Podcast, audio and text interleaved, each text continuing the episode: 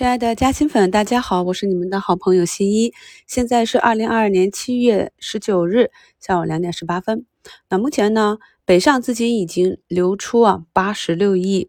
但是呢，我们的市场上呢有三千两百二十二家上涨，一千三百六十八家下跌，九十一家涨停，跌停四家，赚钱效应还是不错的。在五评里呢，跟大家分析了过去历史上咱们上证的几个底部，尽管呢在四月底两千八百多点的时候，充满了恐慌的情绪，但是现在回头来看，当时的股价、当时的位置，很难再回去了。复盘过去，把握现在啊。那么上证这一轮呢，从三千四百二十四点调整到了三千两百点上方，让我们来关注一下这个短期的底部夯实之后呢，是否能够成为下一波涨势的一个新的起点。今天在评论中看到有朋友提问啊，原先啊买入的万业企业小阴小阳线的慢慢往上爬还拿得住，那么一个涨停呢就不知道该怎么处理好了。在咱们另一张专辑股市基础知识里啊，其实对于个股趋势股、妖股涨停和跌停之后的买卖点啊，都是有讲解的。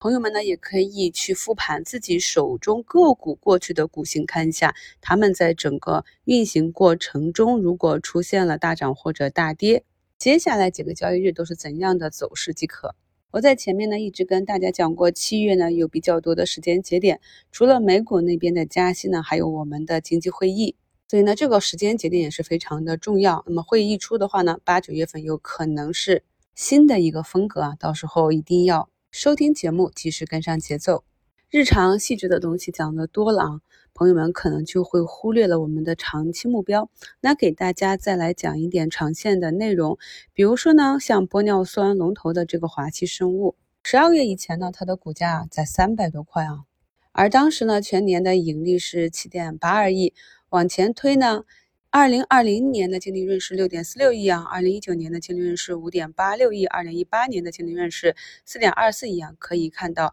整个净利润呢是稳步的增长。目前呢，机构给出的本年度的净利润是十点四八亿的预估，二零二三年的净利润预估呢是十三点七六亿啊。当然，这些数字呢还要在以后的企业发展中啊不断的去验证。但是我想跟大家讲的是，股价呢已经从三百多跌到一百多了。目前呢，也是从三月十六日啊，我们第一次讲特别节目的最低啊一百点五一啊，那么到了四月二十七日都没有创出新低，目前的股价呢也是还在靠近前低的位置啊。再就是啊，像咱们国内的快递龙头顺丰控股啊，也是受疫情的影响，同时呢也是发票的电子化，这个在去年四月份的股评节目中专门跟大家讲过，它的业绩会发生巨变啊。发票的电子化呢，就给它减少了很多的业务来源。但是呢，我们从机构预估的盈利情况呢，也可以看到，二零二三年目前给出了九十二点九六亿啊。大家首先要明白这一点啊，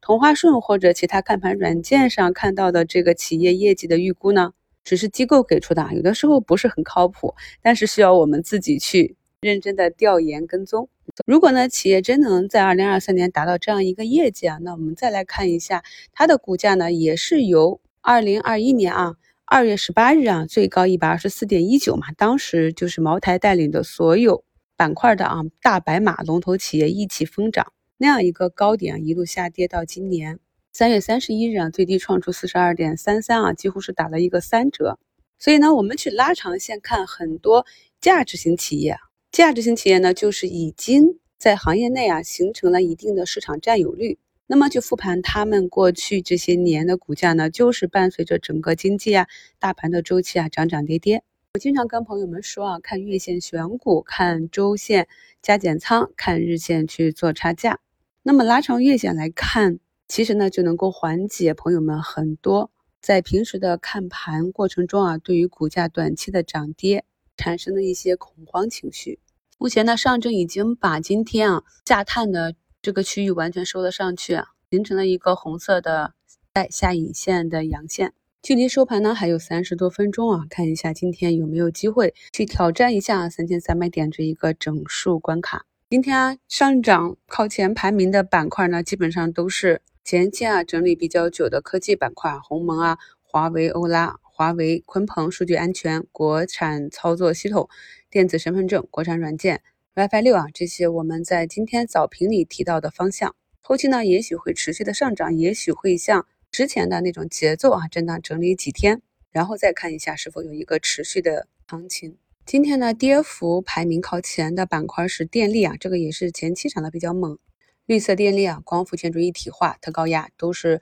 昨天啊上涨比较猛烈的板块。那么今天有小幅的回踩也是正常，也不能说趋势就完全的结束。然后就是持续调整的 CRO 概念，这个板块内有一些企业的业绩已经出来了，还是以一个比较高的速率增长，但是股价呢就是表现一两天继续的低迷。这个呢就是市场上的风险偏好啊，以及板块的热度决定的。那么当一些热度板块涨到一定程度，资金呢逐步选择兑现的时候呢，市场呢自然就会产生这种高低切换，由高位的赛道股啊切去底部的科技、消费或者医疗这些。这就是呢，我跟大家讲，如果你不是坚定的看好某一个板块的话呢，均匀的配置仓位，在这几个市场中容易产生跷跷板效应的板块中，各自选取啊一两个标的去配置一下。那么，当市场进行高低切换或者跷跷板涨跌互现的情况，我们呢也可以跟随市场上的大资金做一下仓位的调整。